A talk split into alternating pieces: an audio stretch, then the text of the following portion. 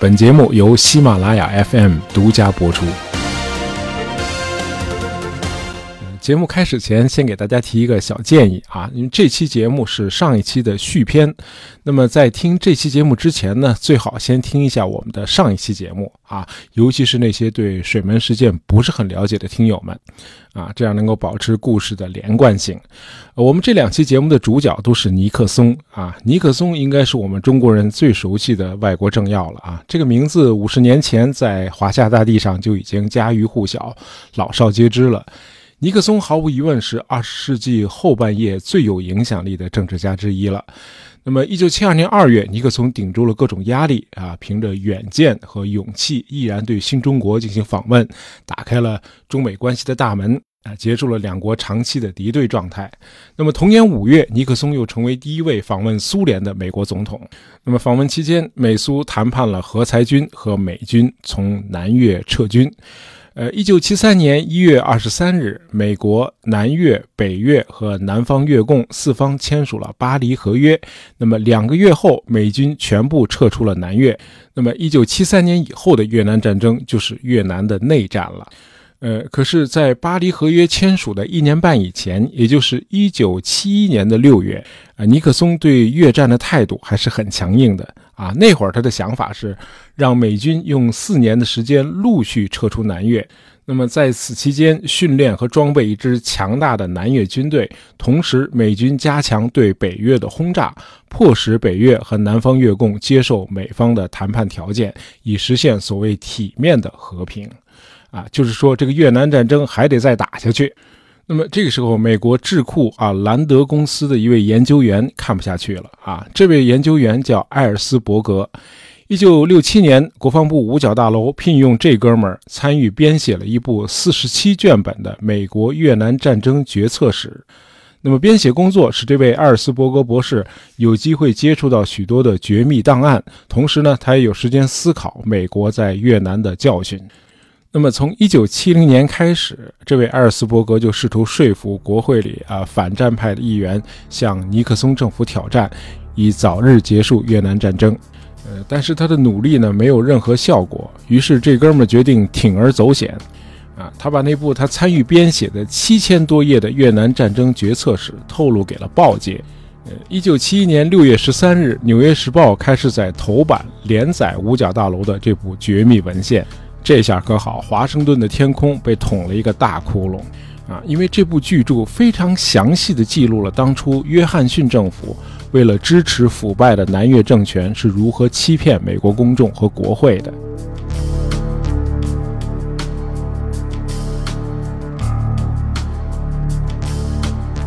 那么六月十三日这天呢是个礼拜天，等到了周一一早上。啊，这个美国政府就做出了迅速的反应，呃，警告《纽约时报》立即停止连载五角大楼机密文件，否则将以危害国家安全罪起诉《纽约时报》。啊，没想到这个《纽约时报》根本就不买政府的账啊，继续连载。嗯，不久，《华盛顿邮报》和《时代周刊》也开始连载五角大楼的秘密文件了。于是，尼克松政府以触犯联邦反间谍法、危害国家安全为由，把这些媒体都告到了纽约市的地区法院。那么这件事儿最后一直闹到了美国最高法院。七月三十日，最高法院九名大法官以六比三的投票结果作出判决，支持几家报纸的新闻自由立场，尼克松政府败诉。啊，最高法院的布莱克法官在判决意见书里说。安全这个词是一个广泛而含糊的概念，其外延不能用来损害美国宪法第一修正案。呃，宪法第一修正案禁止国会立法剥夺人们的信教自由、言论自由和出版自由。这个判决下来之后，尼克松政府气坏了，嘿，我就治不了你们了，是不是？于是，在五角大楼文件被揭秘后不到一周，在尼克松总统的授意下。一直由白宫直接领导的独立的特工组织就成立了。尼克松一直期盼着建立这样一个特工组织啊，咱们在上期节目里谈过。呃，这个特工组织由白宫的法律顾问迪恩负责牵头啊。迪恩找到了两位情报专家啊，他们是中央情报局的前雇员亨特和联邦调查局的前雇员李迪啊。咱们在上期说过，这俩人后来都在水门事件中被曝光，并且被送上了法庭。那为了不让公众知道这个新建立的特工组织和白宫的关系，那么两位情报专家在组建的时候，特意跑到了迈阿密去招募特工人员，专招募那些流亡在美国的古巴反卡斯特罗分子。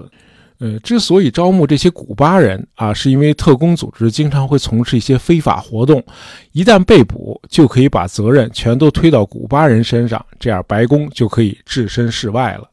呃，这个特工组织给自己起了一个绰号，叫“管道工”啊。一个特工组织怎么会给自己起这么一个奇怪的名字呢？啊，因为这个特工组织的小头目叫大卫·杨，他有一天呢回老家去看他奶奶。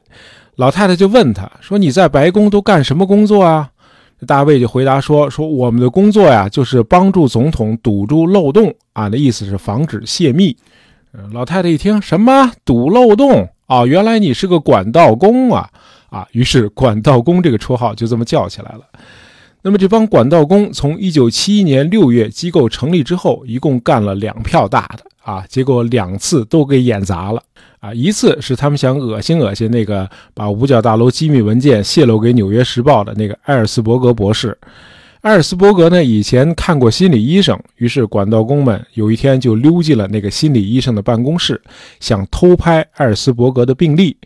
结果这帮人手脚不干净，呃，第二天大夫去上班，居然看见有文件散落在地上，于是立刻去报了警。那么，管道工们的第二次行动就是潜入水门大厦安装窃听器，结果让人家当场抓了个现行。呃，大家可能还记得他们是怎么被抓的吧？那个门锁上的胶布已经被保安撕掉一回了啊！这帮二货居然又贴了块新的胶布。那你这么干，再粗心大意的保安也得警觉起来啊！啊，一次犯二那叫没经验，你次次犯二，那应该就是真二了。好，那那个问题又来了。这尼克松总统事先到底知不知道白宫的管道工们去水门大厦秘密安装窃听器这件事儿呢？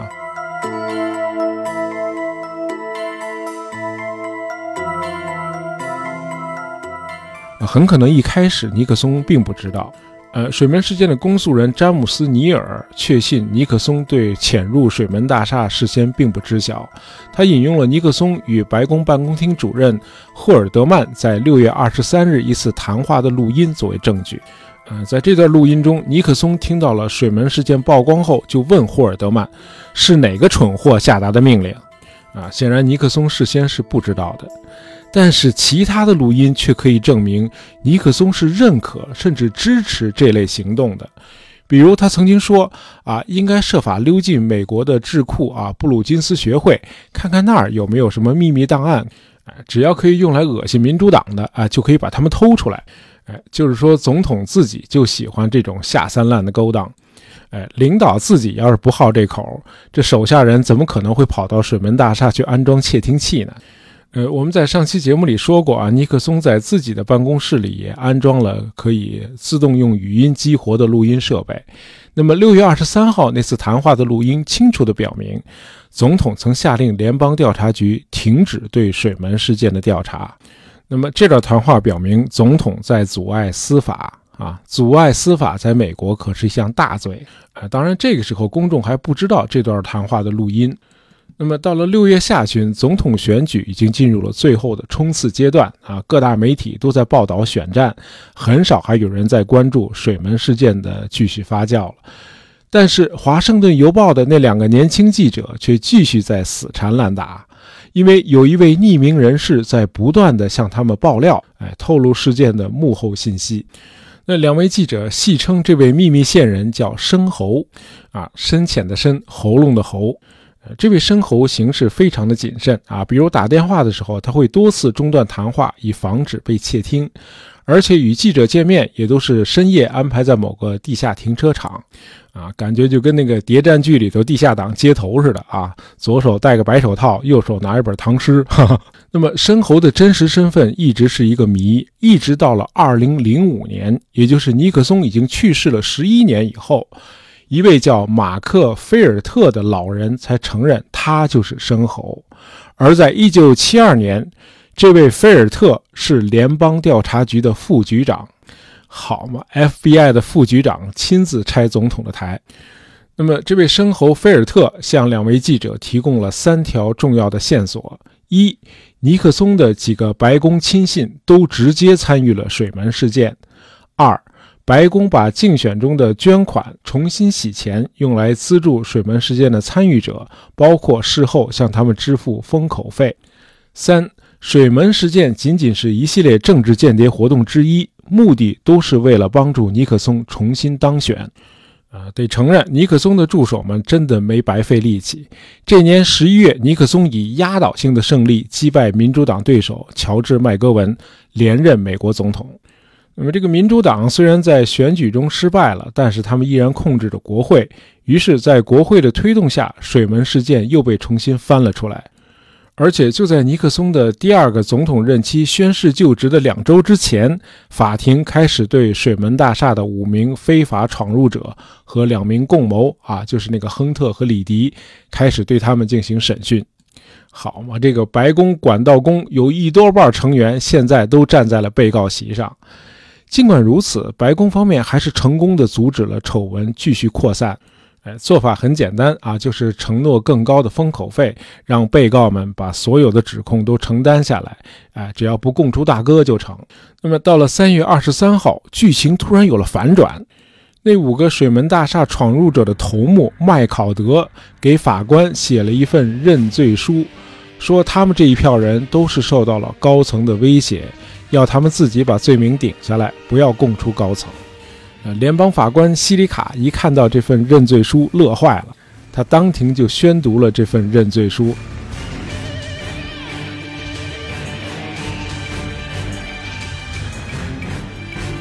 呃，为了让其他几名被告也都讲出真话，西里卡法官临时决定对亨特和另外两名水门大厦闯入者量所谓临时重刑。啊，就每个人都判四十年。如果你们对法庭说了真话，就给你们减刑。嗯，法官这招太厉害了，哥几个一个个全都招了。于是几乎是单枪匹马，西里卡法官凭借个人勇气，把水门窃听案撕开了一个大口子。这个案情越来越明朗了。那么到了四月中旬，白宫的几个主要助手都要面临起诉了。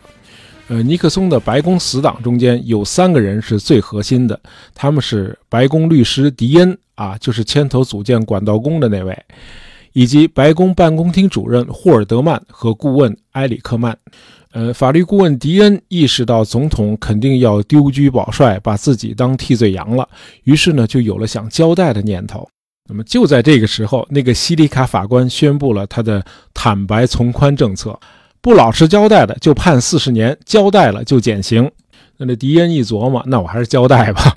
那么这个时候，尼克松不仅要牺牲迪恩，呃，总统为了自保，另外两个小弟霍尔德曼和埃里克曼也得一脚踢开。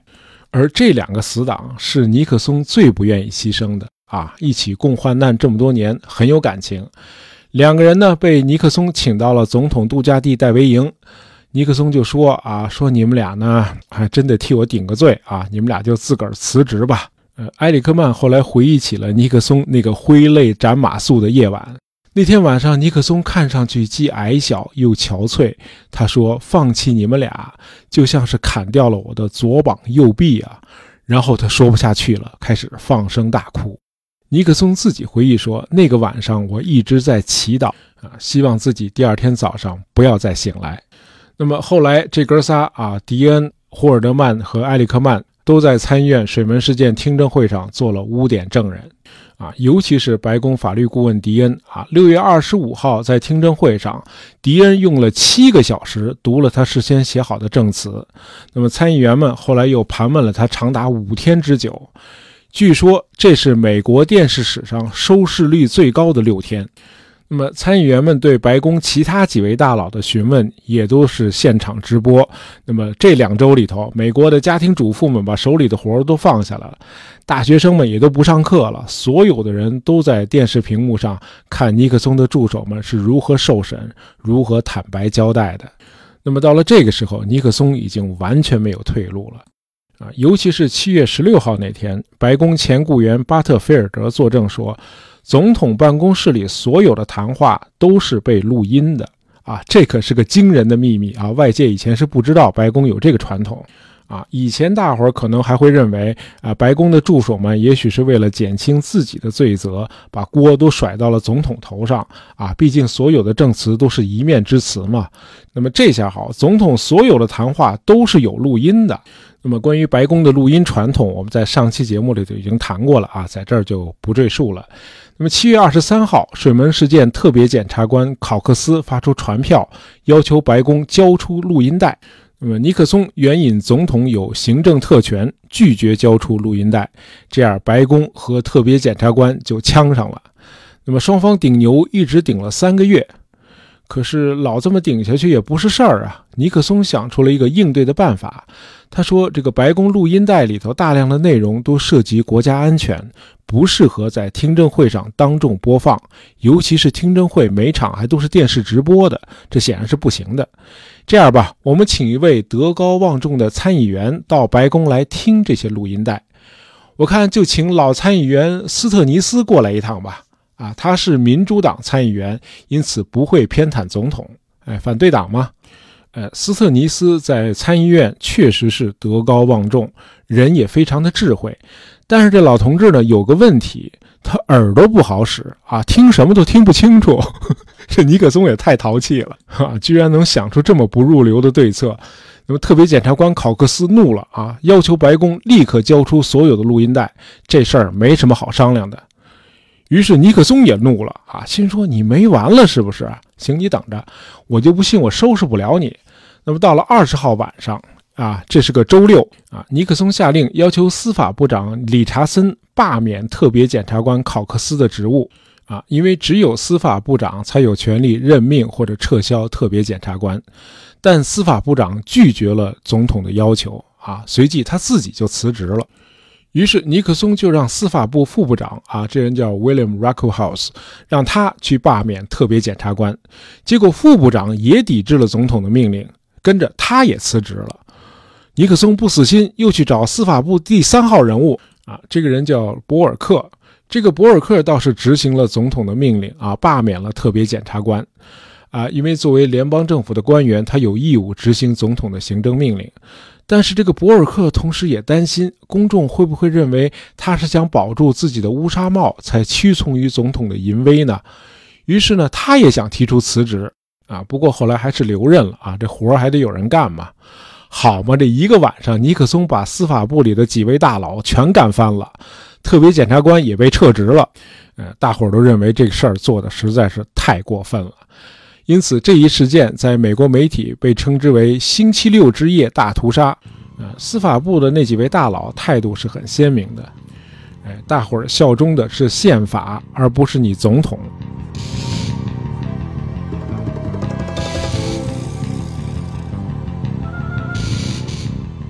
不光是他们几个不买账，这群众这边也过不去啊！这美国还是不是个法治国家了？还有没有人管了？那么，迫于公众的压力，尼克松让司法部的那第三号人物博尔克又任命了一个新的特别检察官。这个新的特别检察官仍然坚持白宫得交出录音带。呃，白宫方面后来做出了一个妥协啊，出于国家安全的考虑，录音不能够百分之百的公布，但是呢，会把录音内容整理成文字交出去。凡是涉及国家安全的内容啊，将被删节。嗯结果交出白宫录音文字稿，成了水门事件的另一大转折点。当人们读到了录音的文字稿之后，很多以前支持尼克松的人也纷纷转向了，认为总统应该辞职或者被弹劾。如果只看文字稿的内容，你会以为那就是个黑社会的大哥和他的几个小弟之间在聊各种不上台面的事儿。尼克松口无遮拦，脏话连篇。呃，后来共和党参议院领袖啊斯科特是这样评价的：尼克松与下属的对话令人震惊、恶心，充满了下作和不道德的成分。那么这出戏都已经演到这份上了，导演仍然没有喊停。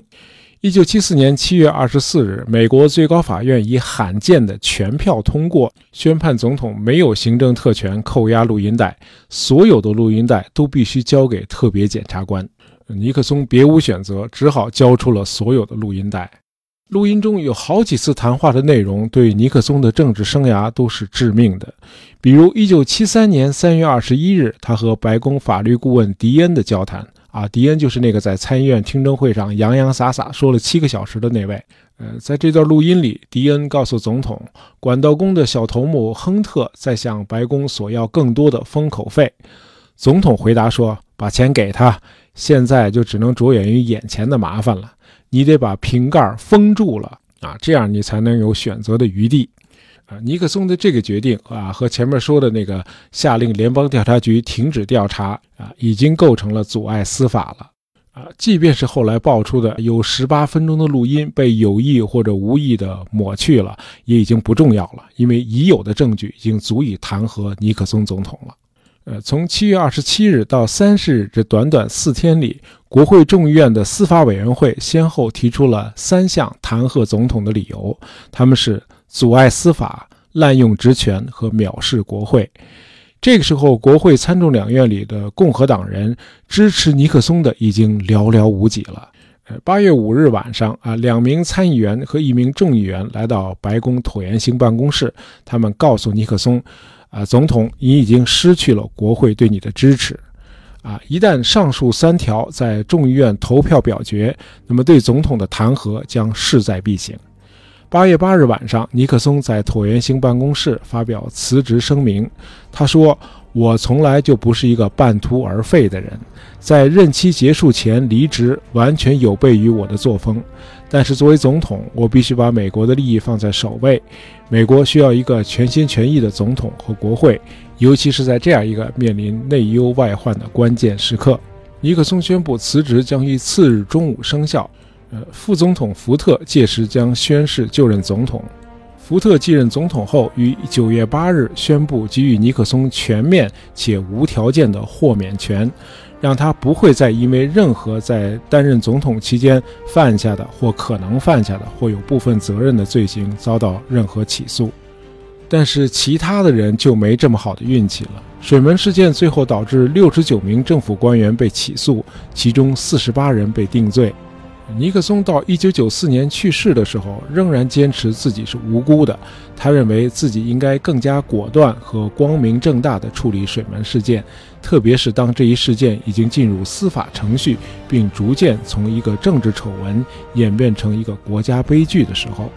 那么，在尼克松去世之前，基辛格曾预言说，历史会把尼克松当做一位伟大的总统而记住他。水门事件仅仅是这一历史时期的一个次要的角注。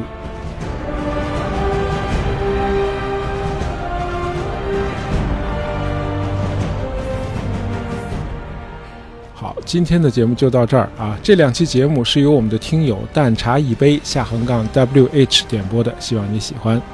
呃，夏天到了，又到了秀身材的时候了。如何看着显瘦，摸起来又有肉呢？呃，试试高蛋白、高钙、低碳水、低蔗糖的丝奶酪吧。蛋白质含量是牛奶的六倍，钙含量是牛奶的四倍。奶酪撕着吃，运动来一支。七月十九日到七月二十六日，点击节目播放条上方的购物车，领取二十元优惠券，即可享受吉士丁丝奶酪。第一件二十九点九元，第二件九点九元。下单前备注喜马拉雅，可加赠吉士丁儿童奶酪棒体验装四十克一包，赶紧点击下单吧！喜欢大爷杂货铺的朋友，别忘了订阅我们的专辑。当然，希望大家能够在朋友圈里推荐一下我们的节目。感谢大家收听，咱们下期再见。